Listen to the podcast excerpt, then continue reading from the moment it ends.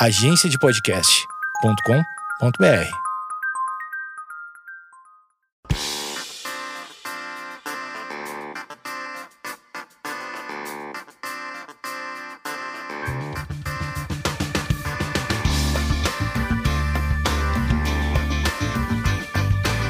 Esquizofrenóias no ar. Essa semana eu recebo Sandra Teschner, que tem um nome dificílimo, mas ela me contou uma coisa que hoje, é, no dia da gravação, dia 19 de março, é véspera do dia Internacional da Felicidade. Essa data é estipulada pela ONU desde 2007. Você já me colocou várias coisas aqui antes de começar a entrevista. Eu já fiz aqui algumas anotações fora as anotações que eu já tinha feito. Uh, Sandra, é... você é especialista em felicidade. Como assim? Oi, pessoal. Eu sou Sandra Teschner, com esse nome complicado, sotaque de baiano, então já dá um tempero aí diferente na jogada. Eu tenho, eu estudei, tenho um monte de informações, né, Amanda? Mas a gente vai focar naquela que é realmente pertinente aqui hoje, que é eu sou Chief Happiness Officer, ou seja, alguém que estudou a ciência da felicidade e tem uma história por trás de background que é não só o estudo, como uma experiência própria vivida. Uhum que desencadeou, foi o gatilho realmente para que eu começasse a estudar a felicidade e entender o seguinte: peraí, Gostei que você usou a palavra gatilho por uma coisa positiva. Todo mundo que às vezes é, tem programas que a gente coloca, eu sou meio contra essa palavra gatilho, como se fosse uma coisa que puder, pode desencadear algo ruim em todo mundo. Um gatilho, uma porta aberta, para mim pode ser um gatilho, para você pode ter sido a morte de alguém muito importante. Então, é, eu gostei que você usou o gatilho como uma coisa positiva, né? Sim, porque eu, eu entendo é, eu vou dar uma contextualizada rapidinho para não ficar uma coisa meio louca aqui no ar, né? Então, vamos lá. Hoje, a ciência da felicidade aceita como sendo 50% da nossa capacidade, né, de sermos felizes, ela é genética. Você pode ter nascido é, então, com preciso uma genética... que a minha mãe me mande 25% dos meus cromossomos de felicidade e papai também. 50% é genética. Mas, tá. mas eu, eu não gosto nem de, de me meter na parte genética, mas a gente ainda pode lembrar, eu vou fazer aqui uma ressalva, até porque respondendo a, diretamente a você, é, vamos dar, vou dar um exemplo, né? A toda a minha família tem hipercolesterolemia, ou seja, nós temos colesterol alto. Hum. Não interessa se a gente malha, corre, o que, que a gente faz, nós temos colesterol alto. A família do meu pai também tinha. A família do meu pai é, teve perdas muito mais cedo do que nós já temos de idade hoje. É, a uhum. terceira geração já tem hoje. Por quê? Porque ainda que saibamos que temos um DNA, que temos geneticamente uma predisposição a termos um problema grave de colesterol e com ele as outras consequências cardíacas, etc e tal, sabendo disso, o que nós fizemos?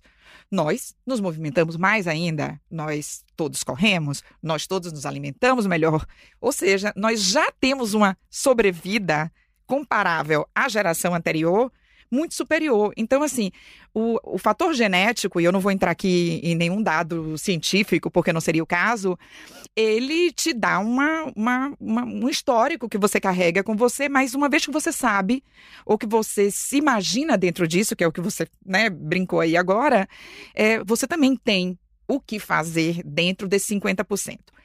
É, 10% da nossa capacidade, ela é tudo aquilo que todo mundo pensa que faz 100%, ela só é 10. Então, vou dar um exemplo.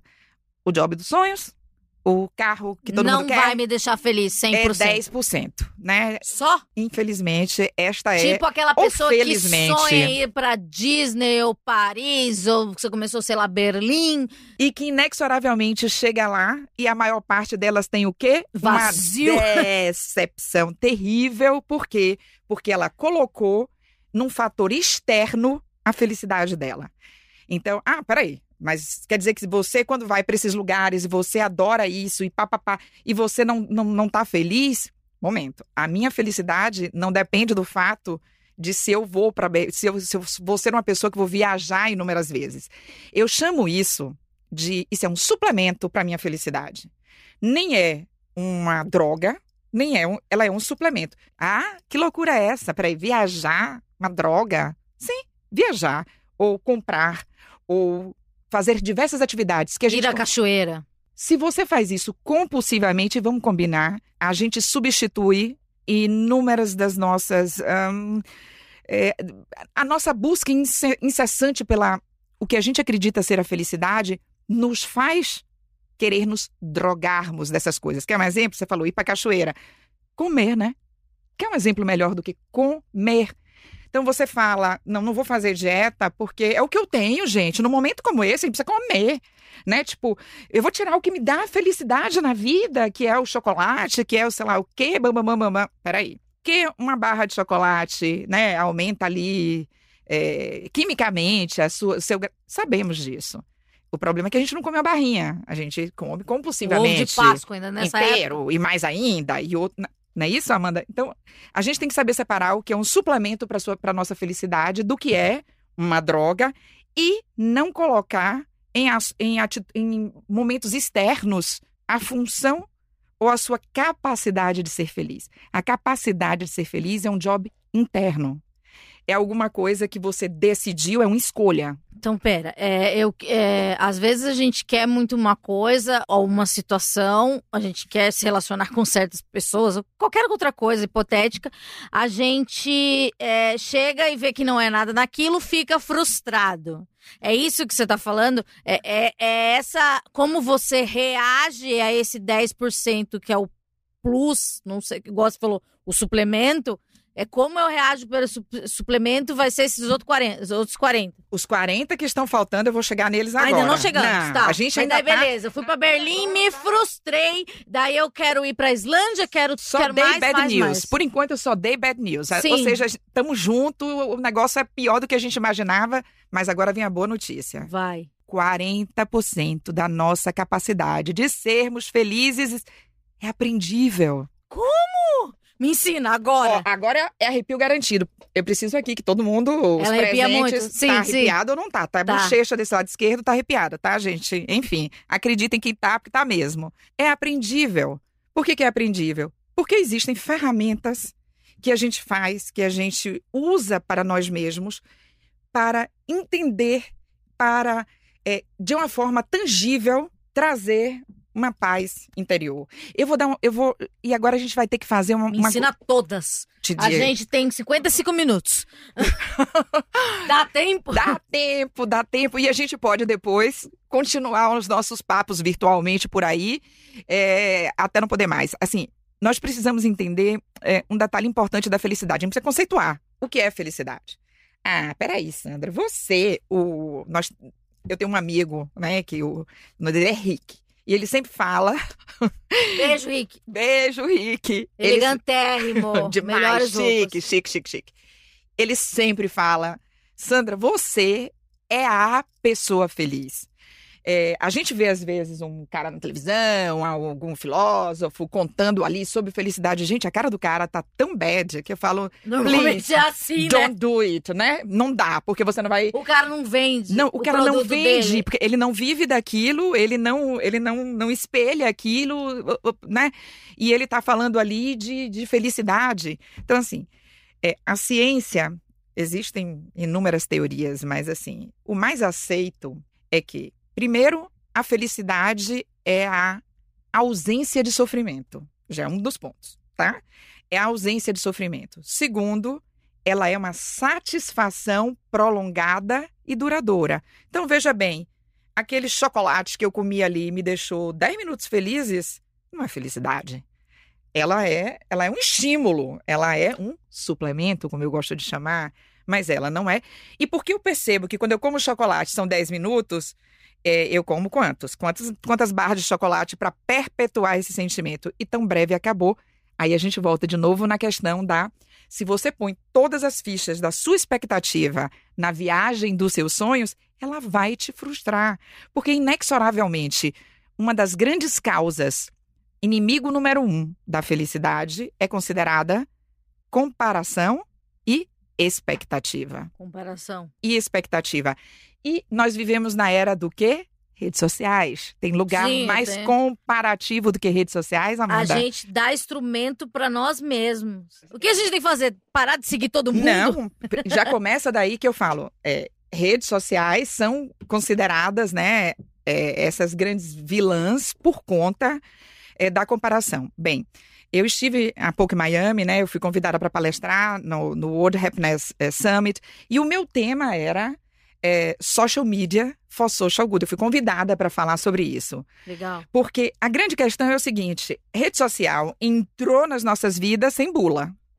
Não. Exato, você falou muito, muito pontual. É isso mesmo. É isso sem aí. A gente não leu as- problema- o manual. O problema não é ela. O problema é nós não lemos o manual dela, ela não veio com o manual, não veio com receita de como a gente deve usar, e a gente entrou nela de cabeça e foi se virando lá dentro, num universo sem fim.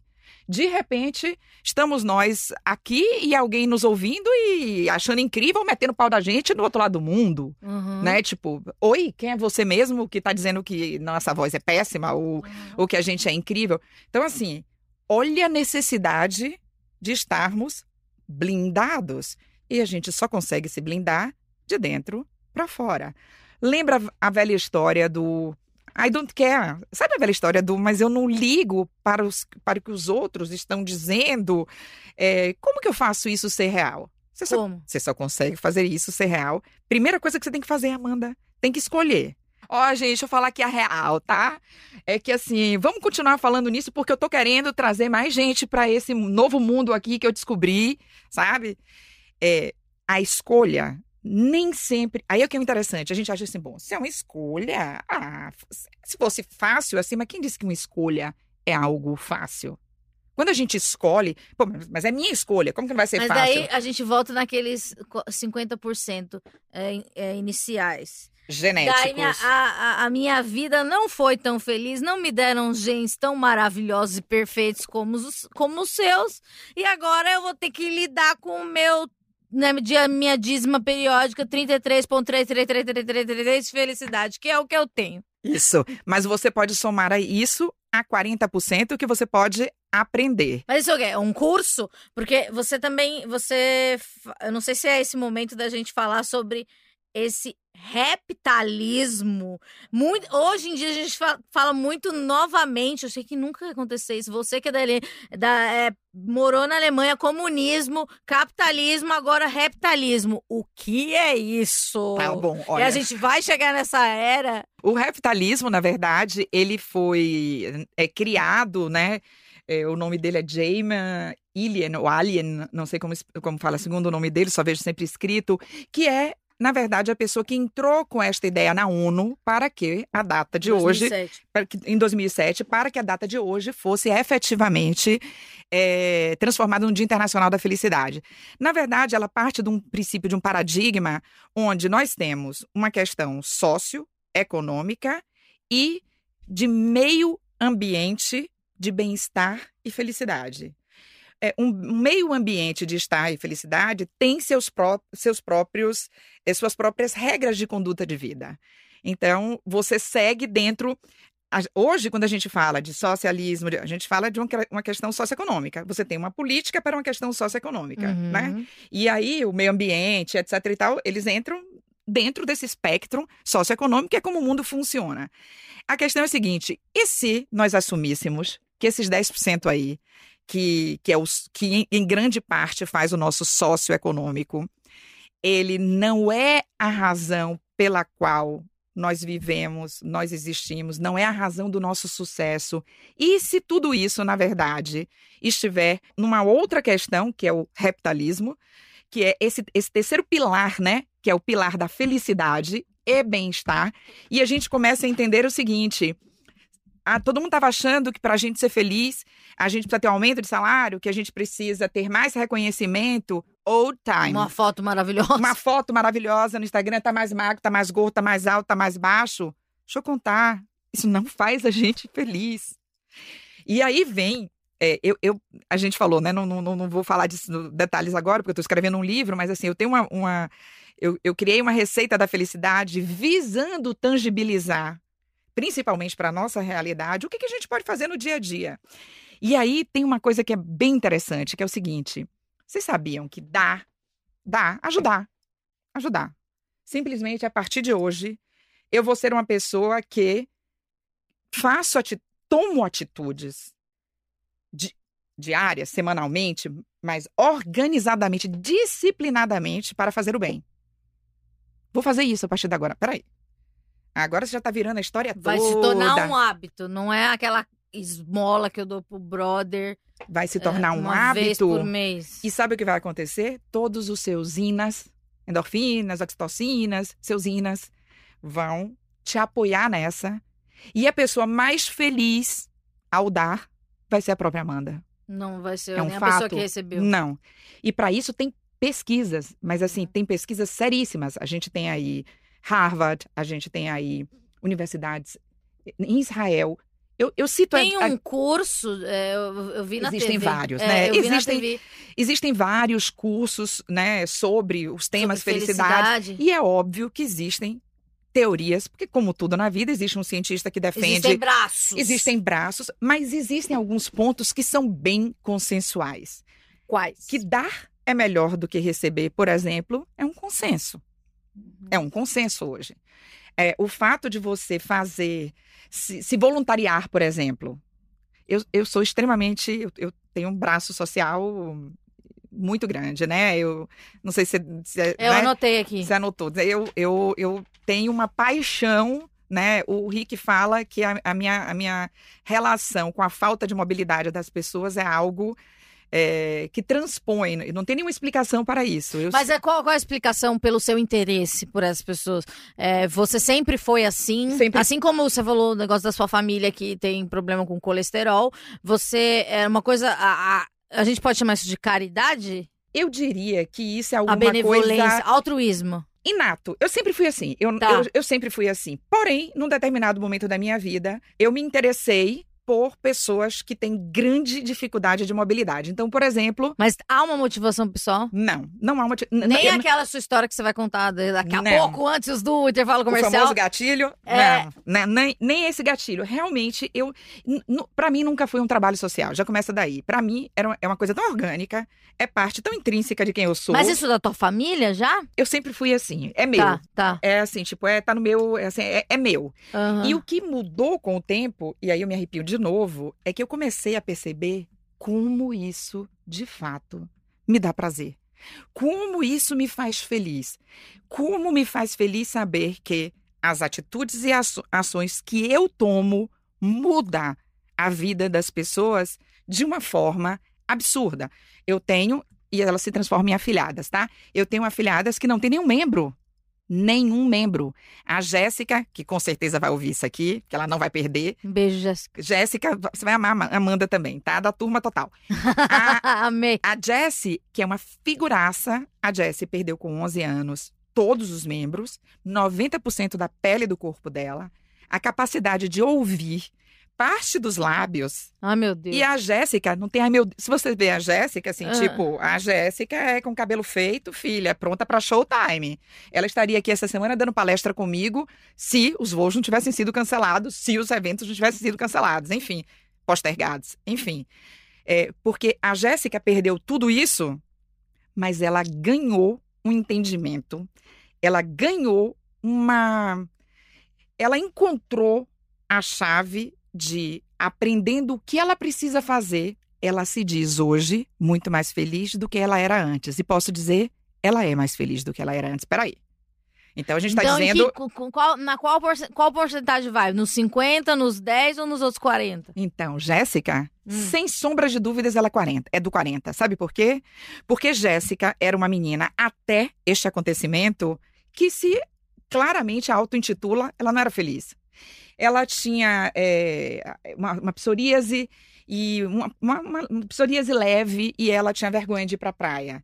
Ela tinha questões de relacionamento, de, de carência. Ela era uma menina linda aos olhos do que a gente entende por beleza, perfeita no que a gente entende por perfeição e infeliz.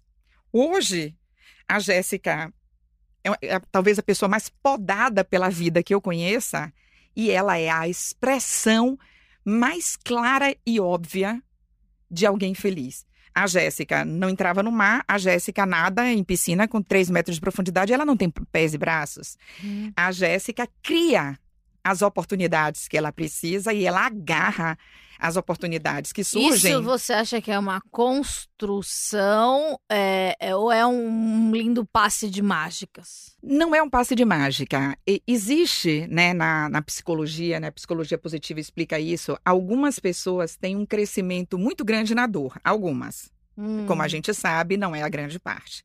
Existe um crescimento pela dor. Eu entendo que a Jéssica, tendo tido esse crescimento pela dor e tendo tido a vontade, ela fez essa escolha.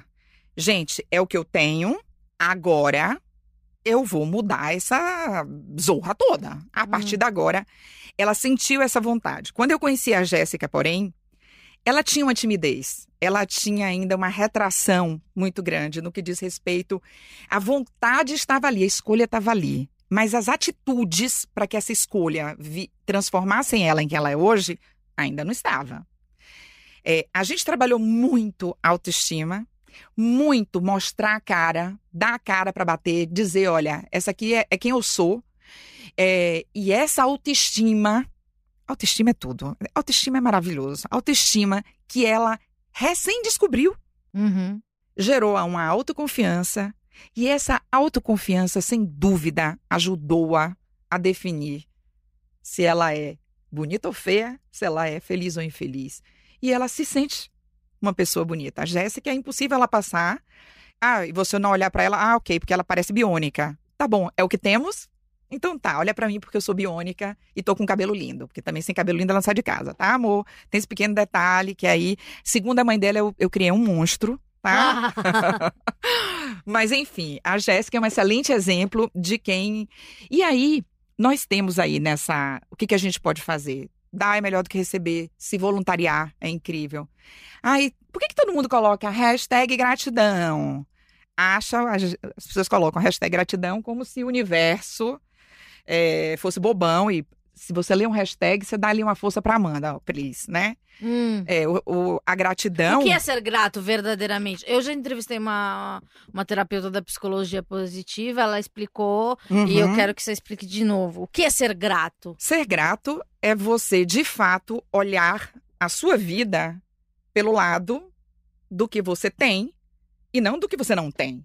Então, a gratidão, ela está diretamente relacionada a... Gente, estamos todos aqui hoje, né?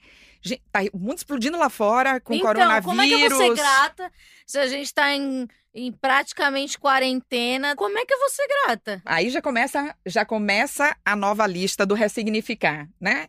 A gente vai ter que ressignificar isso.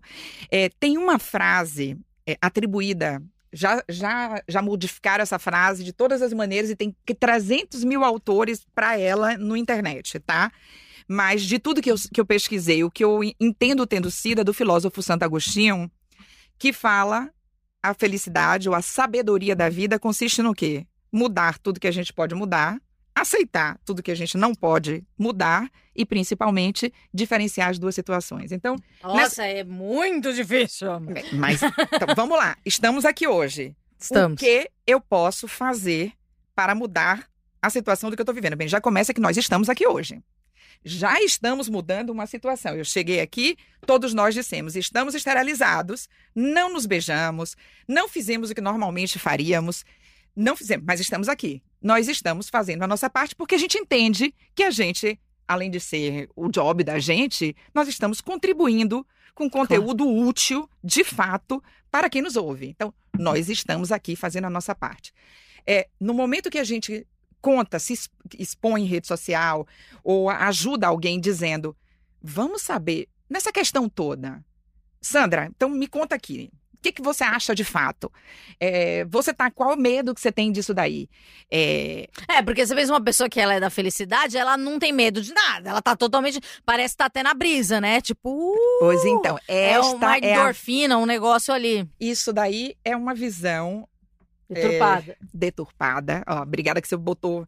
Isso é a visão, vamos dizer assim, é, de um autoconhecimento budista que, se porém você pega É, tem um livro muito bom sobre o assunto que se chama Contentamento, que é do Desmond Tutu e Dalai Lama, onde o grande lance desse, desse livro é dizer, peraí, então quer dizer que vocês, eu estou com Dalai Lama estou com Desmond Tutu. É, a gente está querendo dizer o seguinte, que vocês são uau em qualquer situação. Paz nos estádios. No way. Nem No way. No way, nem eles. E aí volta aquela história. Quem disse que gente feliz não fica triste está completamente equivocado. Eu, eu daí a ainda pessoa parece que tem um filtro que deixa tudo rosa. Pois é, mas aí eu, eu, eu ainda preciso fazer bastante análise junto, eu conversando com a Amanda sozinhas, para eu até entender se a Amanda não é uma rap escondida, filho, e vai nos assustar uma hora dessa, tá, Pedro? Vai chegar, uau! E a gente vai dizer, pô, Amanda, você escondeu o jogo o tempo todo, né? É uma farsa, né? A Essa pessoa engana. Amanda, essa Amanda, Não tá? conta pra Ou ninguém. simplesmente ela não sabia, tava ali com um Também negocinho guardado, ser. encapsulado. Essa visão, ela não existe. Sabe aquelas pessoas que falam assim, eu vou para Butão me encontrar. Nada contra, acho incrível, vão para Butão, legal. Fazer o, cam- o caminho de Faça. Santiago de Compostela. Acho tudo perfeito, até porque é uma forma de autoencontro. O problema é o seguinte, de novo, você está fazendo, queira ou não, uma atitude externa. Você vai trazer Butão com você? Eu quero saber se você vai trazer aquele- Butão com você. Agora pensei numa coisa. Sabe quando a gente vai pra Bahia, vai pra Morro de São Paulo Sei. e quer morar lá? Sei. Que que é essa sensação? Você fala assim, eu vou, eu acho que se eu seria feliz se eu morasse aqui, se eu tivesse uma, como chama, uma pousada. Todas as pessoas que viajam pra Morro de São Paulo, pra Pipa, pra qualquer lugar assim lindo, maravilhoso, a gente tem a sensação que se a gente abrir uma pousada lá, a gente vai ser feliz. A gente vai ser feliz, Sandra. A gente. Eu preciso decepcionar um pouquinho de nada. Assim, a gente não vai ser feliz se a gente estiver fazendo isso com uma expectativa que provavelmente ela não vai acontecer. Vou, me explico. É, quando a gente vai para Morro de São Paulo, nós estamos vivendo dias maravilhosos de Não passa férias. carro, lá Ah, é não passa nada. maravilhoso.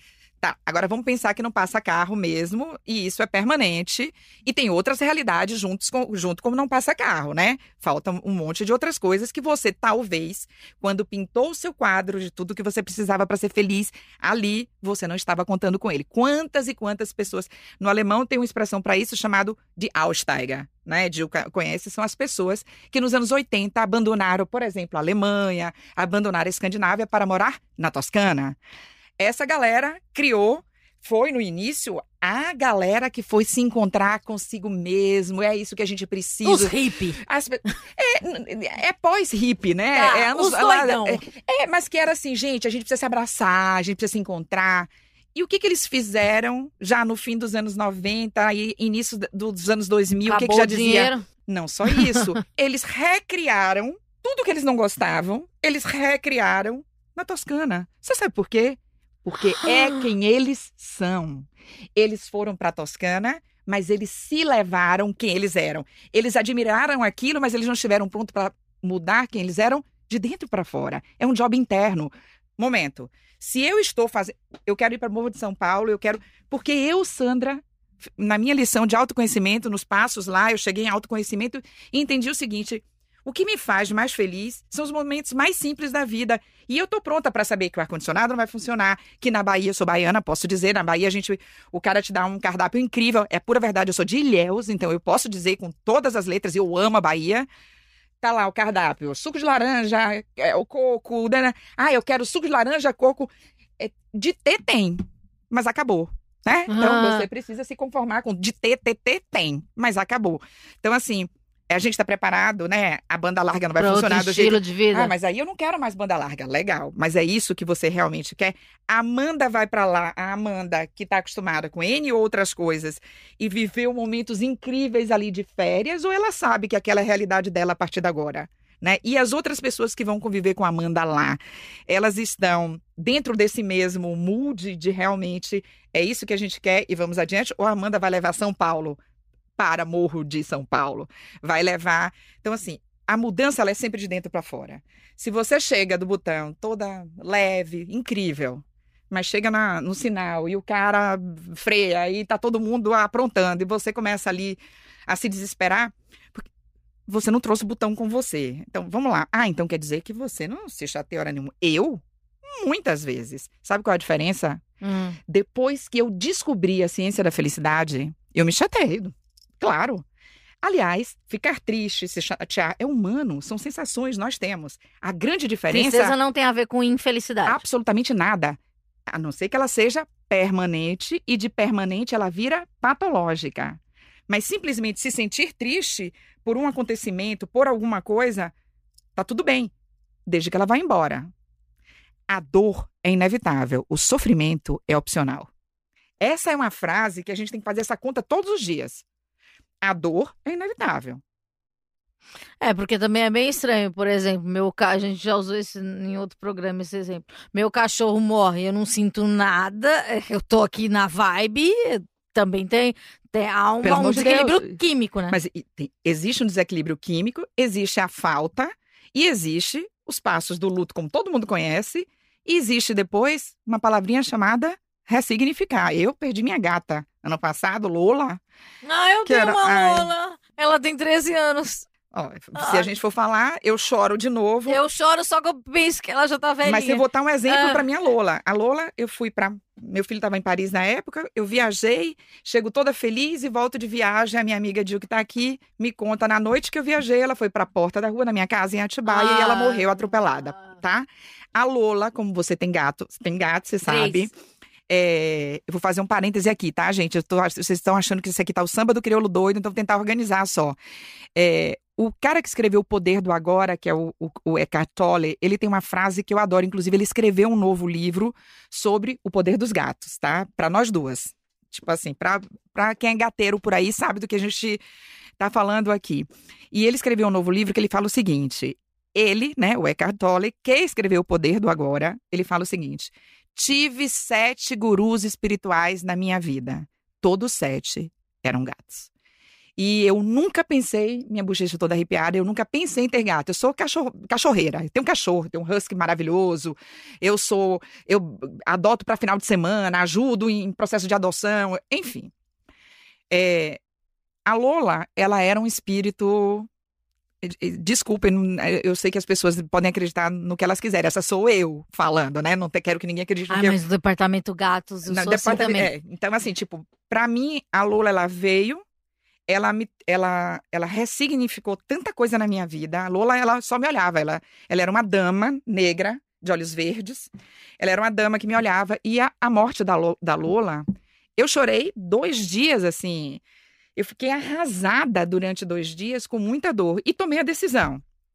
Vou fazer alguma coisa muito boa para gatos a vida de Lola vai ter que ter, ter, é, valido a pena e eu vou encontrar na hora certa o que fazer. Eu vou saber que eu preciso e a, e a saudade dela vai me fazer ser ainda mais incrível em relação aos animais, a apoiar ainda mais, a criar. A saudade de Lola fez com que eu fosse na Bahia, numa grande colônia onde tinham 300 gatos. Fiz uma Isso é ressignificar? isso é ressignificar. Essa colônia já vive muito melhor do dia que eu fui ao que é agora. Ela já recebe, as pessoas entenderam que essa colônia existe. E eu vou contar uma coisa para vocês, para quem é incrédulo.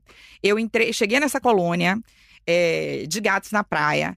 Eu vi lá, né? Fiz, entrei em, em rede social, liguei para amigos pessoais, pedi para todo mundo republicar, enfim. E eu falei para uma, uma amiga que estava comigo, eu falei assim, olha, eu só pego uma, uma gata quando eu olhar na carinha dela e perceber que ela é Dara. Foi uma decisão que eu tomei que meu próximo gato ia se chamar Dara, tá?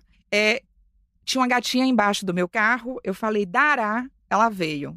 Tá, pego no colo, vou até uma pessoa que é da ONG e pergunto pra ela, eu queria saber algumas informações, se vocês sabem alguma coisa dos gatinhos, né? É uma ONG que ajuda lá com alimentação, etc. Chama SOS Gatinhos. E aí eu perguntei, olha, meu nome é Sandra, como é seu nome? Ela responde, Dara. Silêncio no tribunal. Tem como? Alguém aqui conhece alguma Dara pessoalmente? Assim, difícil. Né? Eu também não conheço. Eu te- esse nome saiu da minha cabeça porque foi o cachorro de um amigo há muitos anos é, e eu fiquei com esse nome na minha cabeça. E eu tinha acabado de dizer para minha amiga, é, comprando ração, eu falei, eu vou reconhecer quando eu ver Dara. Eu vou reconhecer a minha Dara. porque estava em Salvador, complexo para poder trazer, tem que dar vacina, tem que esperar 15 dias. Tinha todo Uhum. um, um trâmite que eu simplesmente posso adotar um gato aqui em São Paulo. Porém, veio Dara e para mim foi um reconhecimento de eu sou tão conectada com Lola, eu estou fazendo uma coisa boa e eu tenho uma obrigação com os gatos. E a última vez que eu estive lá, já levei uma, uma youtuber eh, famosinha que também ajudou demais, já levei outras pessoas, já é um outro lugar. Então, eu já fiz, da- eu transformei a minha dor pela perda de Lola em algo que já me dá uma. Eu ajudei. As minhas inas, as minhas endorfinas, oxitocinas, as minhas inas. é, o cérebro da pessoa, quando ela faz alguma coisa pelas razões certas, existem ressonâncias né, possíveis de serem feitas e nas pesquisas eles mostram isso. É, todos os lados que mostram da- do nosso prazer e das nossas sensações positivas, eles estão a- ativos. Então, você ressignifica a sua dor. Você chorou, chorou. Mas a dor é inevitável, o sofrimento é opcional. E eu peguei o sofrimento que eu teria por muito tempo, não quero mais ver gato, não posso ver um Hum, gato, gato trauma. outros é, É como trauma. você se relaciona. Mas essa é a minha opção de vida. Então, a minha opção Isso de daí vida. tá nos 40%. Isso é 40. Tá. Isso tá na minha opção de vida. Eu decidi ser feliz. E, e essa decisão começou, você sabe. Isso. Vamos aqui, na- eu recebi um, um- um resumo sobre a sua vida e eu achei uma coisa muito assim peculiar. 2014 ela teve uma experiência quase morte e você entrou no túnel rosa. O que é isso?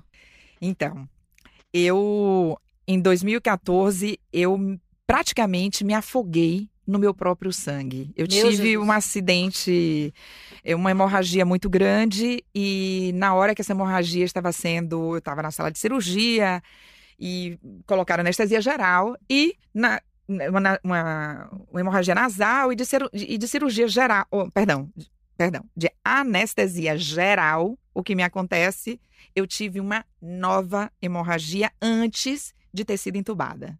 Isso significa que praticamente inviabilizou me entubar, porque eu já não tinha, né?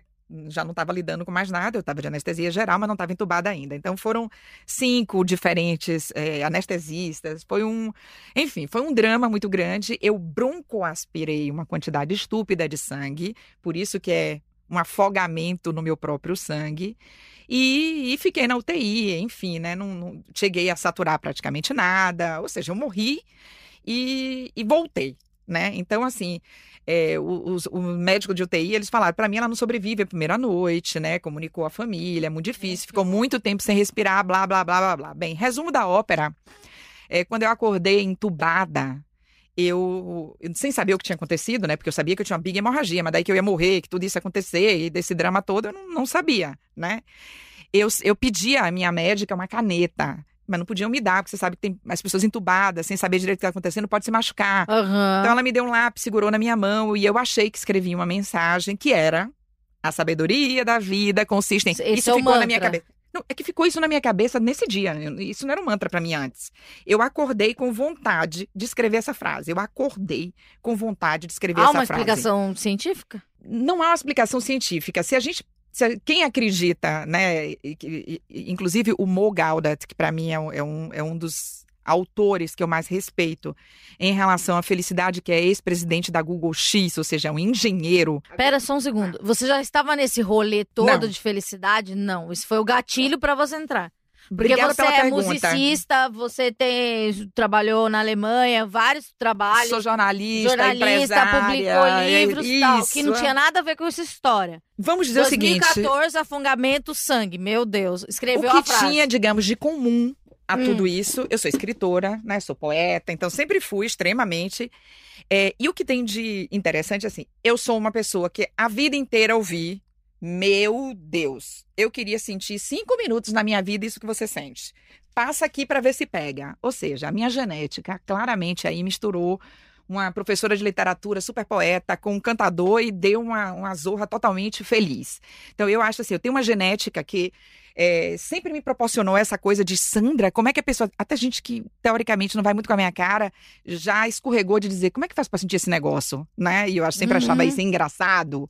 Então eu sempre fui considerada essa pessoa feliz e me sentia uma pessoa feliz. Porém, quando tudo isso aconteceu e eu de fato comecei a ter consciência, ou seja, primeiro momento só queria escrever essa frase porque eu me lembrava daquela EQM, né? Eu me lembrava de entrando num túnel, batendo numa porta é, de madeira, né? Tanto que eu sentia uma, uma vontade muito grande quando eu saí de lá de comprar uma chavinha que eu não tiro do pescoço.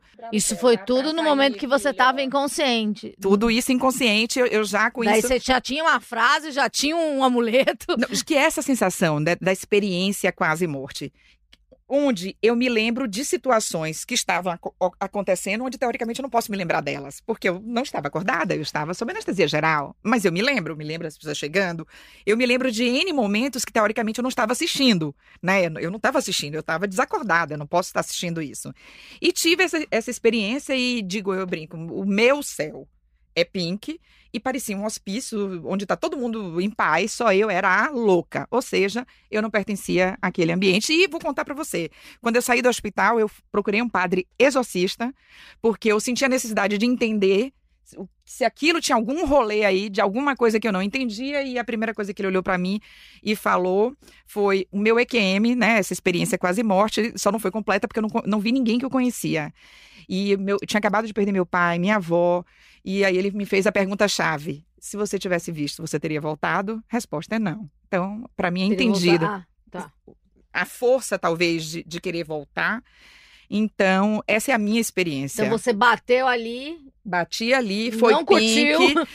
Não, não é nem que eu curti, eu não estava pronta. Não era uma experiência ruim. Muito pelo contrário. Era uma paz que quando eu voltei, e aí começa a história da felicidade, de querer entender cadê essa pessoa feliz que eu sou, sentindo o que eu estou sentindo agora. Só vamos voltar no Vamos. lance da chave. O que, que tinha a ver mesmo? Não, não, é, era eu- lá eu fiquei procurando uma chave porque eu queria sair, né? Eu tava procurando uma chave para ela tem uma chave pendurada. Você sempre anda com essa chave. eu saí do hospital e fui comprar chave, tá? Eu não tinha, tá? Eu saí de lá, falei, preciso de uma chave para pendurar aqui no pescoço porque eu preciso é um amuleto, chame Sim. de uma âncora, do que sim, for. sim. É, eu não estava pronta, continuo não estando pronta, então eu preciso de uma chave para sair do céu, tá? Então não é para entrar, é para sair do céu, porque eu tô sentindo que rolava ali Daí meio o padre coisa. falou que, Nada, é, que eu estava de boa, não tem nada, nenhum de demônio, boa, nada. não tinha nada. E assim, não tinha nada que, que, que pesasse, que fosse escuro em relação a mim. Mas, Amanda, sabe o que, que eu pensava quando eu realmente fiquei consciente? Hum, Voltei e todos os pepinos que eu tinha para resolver na vida continuam esperando por mim. Todas as pessoas que eu estava meio de saco cheio delas, cheia de problemas naquele momento, todas as minhas angústias com a perda do meu pai e da minha avó, todas aquelas coisas que me, que me, que me consumiam, que me faziam sofrer hum. né? A dor não tinha jeito, a dor foi da perda. Mas que me faziam sofrer, elas continuavam ali. E eu não me senti feliz por estar viva. Essa é a verdade. E isso me incomodou muito. Imagina a cobrança que você que você que sempre foi feliz e sempre up, é, que quer corresponder a, a si mesma, né? E Você falou tudo. Sabe que as pessoas me davam de presente coisas engraçadas, como, como é o nome daquilo? Vibrador. Que eu, eu nunca tirei nem da caixa, porque eu, eu, eu, tomei tanto. de chocolate. Tipo, ela voltou, vai estar. E eu dizia, eu- meu Deus, eu não sei como. eh, Sabe, eu tinha até medo de decepcionar as pessoas naquele momento. Ou seja, eu não era essa pessoa que sou hoje. Ou seja, a dor é inevitável, o sofrimento é opcional. Mas em que e momento você se interessou por a felicidade, essa Já ciência? lá, deitada, eu falei, eu preciso entender o que está acontecendo comigo. Eu preciso entender o que está acontecendo comigo. E foi daí que eu fiz de meta, eu vou estudar a felicidade a partir de hoje, eu vou estudar essa sensação de bem-estar, eu vou entender por que, que eu estou sofrendo por coisas que, eu- que são tão menores do que, o, do que o fato de eu estou viva. Não era para estar aqui dizendo, oi, tanto faz o que vai acontecer, se aquela se aquela conta vai ser perdida, se eu vou perder aquele cliente, se aquela pessoa falou mal, se o outro fez aquilo. Tanto faz. Eu estou viva. Eu estou viva. Não foi o pensamento que eu tive. Os 50 genéticos garantidos, o 10, não posso reclamar, né? Tenho uma vida boa, porém, eu estava numa Você- bad total. A palavra é essa. Desaprendeu. Você acha que essa experiência deu uma desajustada nos seus neurônios, nas suas inas? Eu acho que essa experiência expôs uma realidade que eu escondia. Mas você escondia conscientemente ou Não, inconscientemente? Inconscientemente eu escondia. A capa da Mulher Maravilha, que sempre foi a minha. Tinha Mulher Maravilha em todos os cantos, todos os lugares. A porta da minha empresa, Mulher Maravilha, tinha sempre uma Mulher Maravilha. Essa capa da Mulher Maravilha, essa coisa de ser. é, ela Você se viu cobria- frágil pela primeira vez. Eu me vi frágil e me vi sofrendo. Não era a dor da perda de meu Mas pai, você era comunicou sofrimento. às pessoas ou você ficou ou você guardou pra você Eu escrevi muitos textos, Uhum. mas eu demorei um pouco até poder entender o que tinha acontecido comigo. Eu comecei a falar abertamente sobre isso um ano depois, sem dúvida. Você fez terapia, alguma coisa? Eu cheguei a fazer terapia, né? Eu fiz, eu, eu uma psiquiatra super incrível. é, segurei a onda de ansiedade, né? Com uma psiquiatra incrível e tudo mais. Mas foi uma terapia que durou um ano, tá? Tá. A ciência da felicidade me mostrou um caminho tão claro. No dia que você interioriza essa questão do que é sofrimento e do que é dor, você começa a entender quando você está. é, olha, você está começando a saber que é, é para ali que eu vou e eu não vou, eu não vou nesse caminho, porque isso vai me levar a uma patologia eu Uhum. vou sair dele. E quais são as armas que a gente tem? Quais são as. Como eu posso me munir do meu dia a dia de ter uma vida que proporcione momentos de felicidade o mais contínuos possíveis? Nós falamos de gratidão, nós falamos de ajuda, relacionamentos positivos e múltiplos. Ah, é, só tem um amigo? Não, tenha vários mesmo.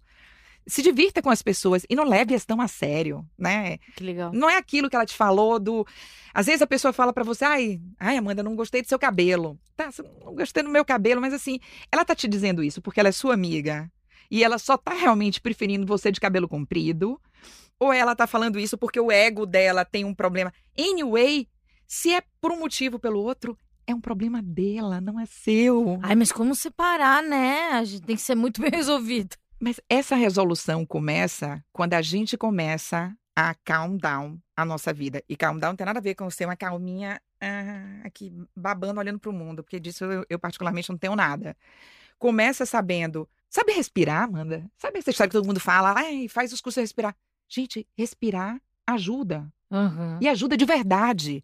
E quando você começa a andar com seus é, os, os smartwatches que, que lhe dão, que te mostram como é que seu coração tá batendo, quando você começa a entender que você pode meditar cozinhando, porque todo mundo faz aquela lenda, meditar, aquele momento.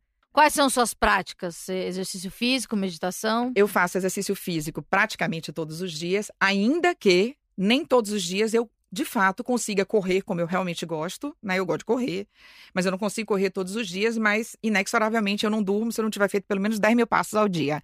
Que é. 10 mil passos? É rápido. 10 mil passos é nada. Eu Amanda. sei. É, Você assistiu o filme Dois Papas? Não, não assisti. A gente estava falando sobre Oh, isso, não assisti ainda. pa- Tem, vou dar um spoiler aqui. Se você Sim. não assistiu, o problema é seu, mas eu vou contar. Pode dar. É, o Papa, o, o Ratzinger, né? O Papa Aham. alemão, ele tem um relógio que ele tem que dar 5 mil passos. Aham. Porque o cardiologista dele me pediu, etc. Daí, às vezes, eu olho no meu negócio aqui, no meu celular, que eu dei só mil passos por dia. Eu fico, meu Deus, eu não tô, não passei o Papa. A minha meta é só passar o Papa. Mas se a sua meta é passar o Papa, já é um começo, desde que você faça isso todos os dias, porque disciplina faz parte de uma é vida. treinamento. O que eu entendi é treinamento. É treinamento, é aprendível. Uma vez eu entrevistei ah, uma menina que ela é borderline e tal, é um sofrimento muito agudo, e ela, e ela falou uma um exemplo muito que eu, que eu peguei pra mim, um exemplo.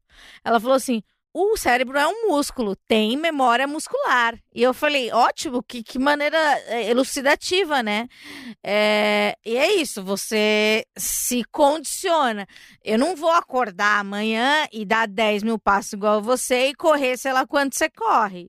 Cinco, Mas oito. amanhã eu posso, mas eu Claro. posso ir chegando no Papa, que, que é o máximo que Para a posso. ciência da felicidade, o Hum. que o seu cardiologista manda, o que o seu, o que o seu personal manda, são outras histórias. Para a ciência da felicidade, é muito mais importante que você faça todos os dias alguma coisa, a sua meta, disciplinada todos os dias do que você corra maratona. Sabe, eu vou contar a entrevista com você, mas eu vou falar uma, uma meta minha que eu tive, porque eu fui numa cachoeira ano passado e eu tive um problema nas costas.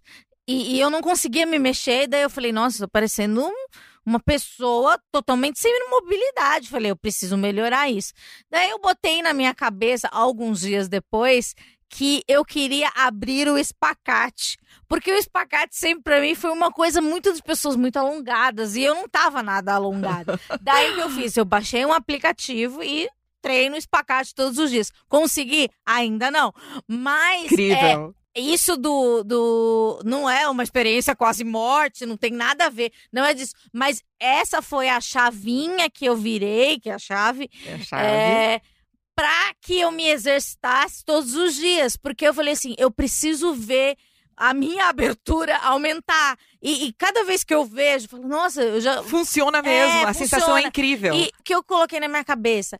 Ninguém vai poder abrir o espacate por mim. Exatamente. Só, você. Então, gente, a, a, baixem esse aplicativo. Não, não tô recebendo pra isso, mas é maravilhoso.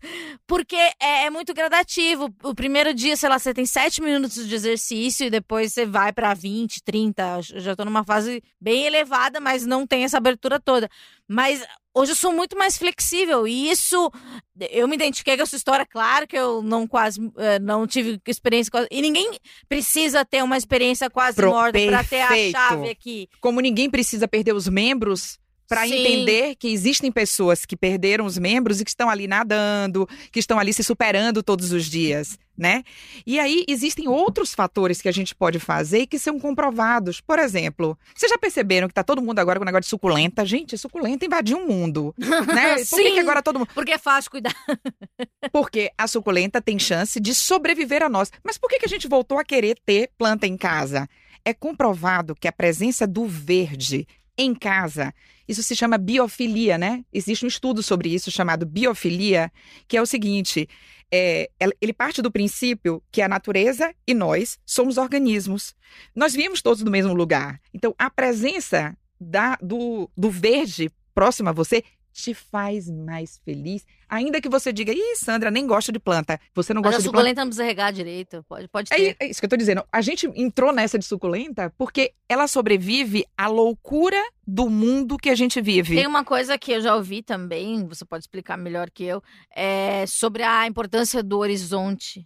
É, muita gente que mora em cidade de praia e vem para São Paulo e não vê o horizonte, não vê o infinito, se sente muito transtornado. Mas aí ela tem que ter essa experiência anterior. Né? Essa, Uhum. Ela tem que ter essa experiência anterior. Se ela não tem essa experiência anterior, ela não tem esse comparativo. Porque, Sim. de novo, comparação e expectativa são as fontes de infelicidade. São fontes infinitas de infelicidade. Uhum. Então, no momento que ela não tem isso, ela tinha isso, ela deixa de ter, isso para ela dá uma sensação de sufoco, né? Falta o além, falta o, o, o, o- aquilo dali não ter fim para ela. Outros fatores que são importantes, você já citou aqui, né?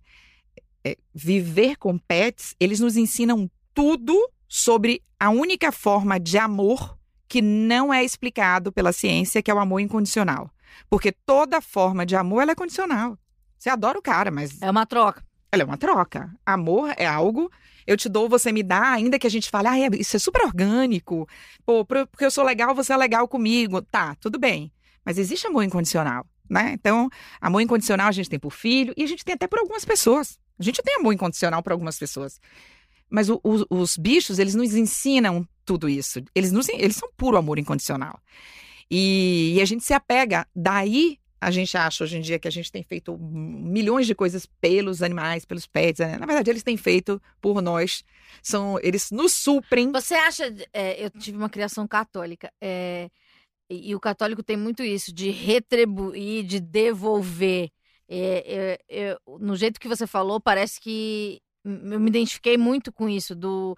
Do, ah, eu tenho a oportunidade, por que não oferecer de volta ao universo, seja lá qual a sua, sua crença? É exatamente isso. Inclusive, é, tem uma frase inicial no meu livro, que inclusive nem foi colocado por mim, que ela é de São Francisco é, de Assis, é assim, é científico que dar é melhor do que receber. Hum. Mas é um dos princípios, né, do, do São Francisco de Assis, é, é dando que se recebe, Aham. né? é perdoando que se, Se é, perdoado. mas é uma verdade, né? E é, e é, é Porque exatamente, é, perdoar o outro tem a ver com o auto-perdão também. claro. E tem a Você ver com você que eu sou não uma querer... farsa, né? Não, você é uma farsa total. Gente, deixa eu, deixa eu avisar pra vocês. Olha, meu nome é Sandra Testa, tô repetindo aqui pra dizer o seguinte. Amanda é uma rap escondida, tá? Tem uma rap dentro dela que eu tô. Já tô imaginando. Quando acabar esse momento que a gente não tem palco mais, eu já tô imaginando eu e a Amanda num palco. Adoraria. Soltando a franga. Porque a Amanda, ela sabe tudo de felicidade. Ela só está encapsulada, mas a gente vai viver esse momento. Vamos falar do seu livro? Ele, Vamos. ele saiu. Ele já saiu fora, não? Não, ele saiu, ele tá em, no que a gente chama em, em degustação, né? Então, É. ele tem alguns capítulos publicados meramente para a gente entender, né, o, o- o caminho que ele vai tomar e etc. Mas eles são é, 22 steps, né, 22 passos para a felicidade. E aí, dentro, e aí tem a, a receita que a gente, né, os passos que, a- que eu criei. É, e foi, eu fiz um experimento para chegar neles, né? Eu fiz um evento ano passado que contou com 73 mil pessoas é, visitantes né, num evento aqui na capital. E eu pude experimentar de maneira tangível as ideias aí colocadas é, para você, para a gente ter uma vida mais feliz. E cada um deles são lastreados pela ciência da felicidade e por pesquisas de movimentos sociais contemporâneos. Então, por exemplo, isso que a gente acabou de falar aqui do das suculentas, o hashtag Urban Jungle, se alguém seguir, vai entender que nós viramos uma comunidade. Você já vai sentir bro e cis de meio mundo, né? Porque são as pessoas que descobriram e eu isso. não sei se está na ciência da felicidade, mas eu acho que a importância do senso de comunidade é também. Gente, eu sou uma farsa, acabou, acabou com a minha carreira. Farsa, É, tá? Mas é, se sentir parte de alguma coisa é importante. Por isso as hashtags. Ah, obrigada, eu Já tô arrepiei ela. arrepiada agora é ela, tá, gente? Ela conseguiu. Pedro, por favor, confere aqui a perna, porque você tá mais próximo, tá? Você viu a perna, o estado que tá. Né? Essa farsa aí tá, tá, tá arrasando com tudo hoje Mas aqui. é isso, senso de Senso comunidade. De comunidade. Porque a gente é muito sozinho, mas é a gente quer se sentir parte. A gente quer se sentir parte e felicidade é algo coletivo. Ai, a Sandra é uma feliz ali, sozinha, chega e nem quer passar para não gastar a felicidade dela. Oi? Né? A gente só não pode, de novo, mal interpretar o que é felicidade. Essa sensação positiva, duradoura, permanente. A gente falou isso fora do ar, eu queria terminar Tá. sem falar, sem deixar de falar isso.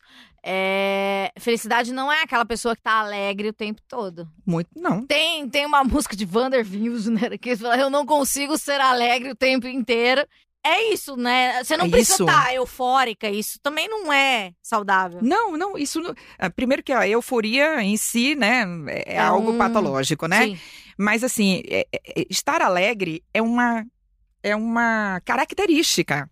né? Uhum. É, o feliz não necessariamente é um risonho. Por que, que o feliz é um risonho? Agora, rir aumenta o seu índice endorfínico. Então, vamos sorrir. É bom, faz bem, é um suplemento. Mas não caracteriza que porque eu sou uma risadinha e a Amanda é mais na dela, no sentido de ser que eu sou mais feliz do que a Amanda porque eu dou mais risada que a Amanda. Você tem 10%, eu tenho 4%.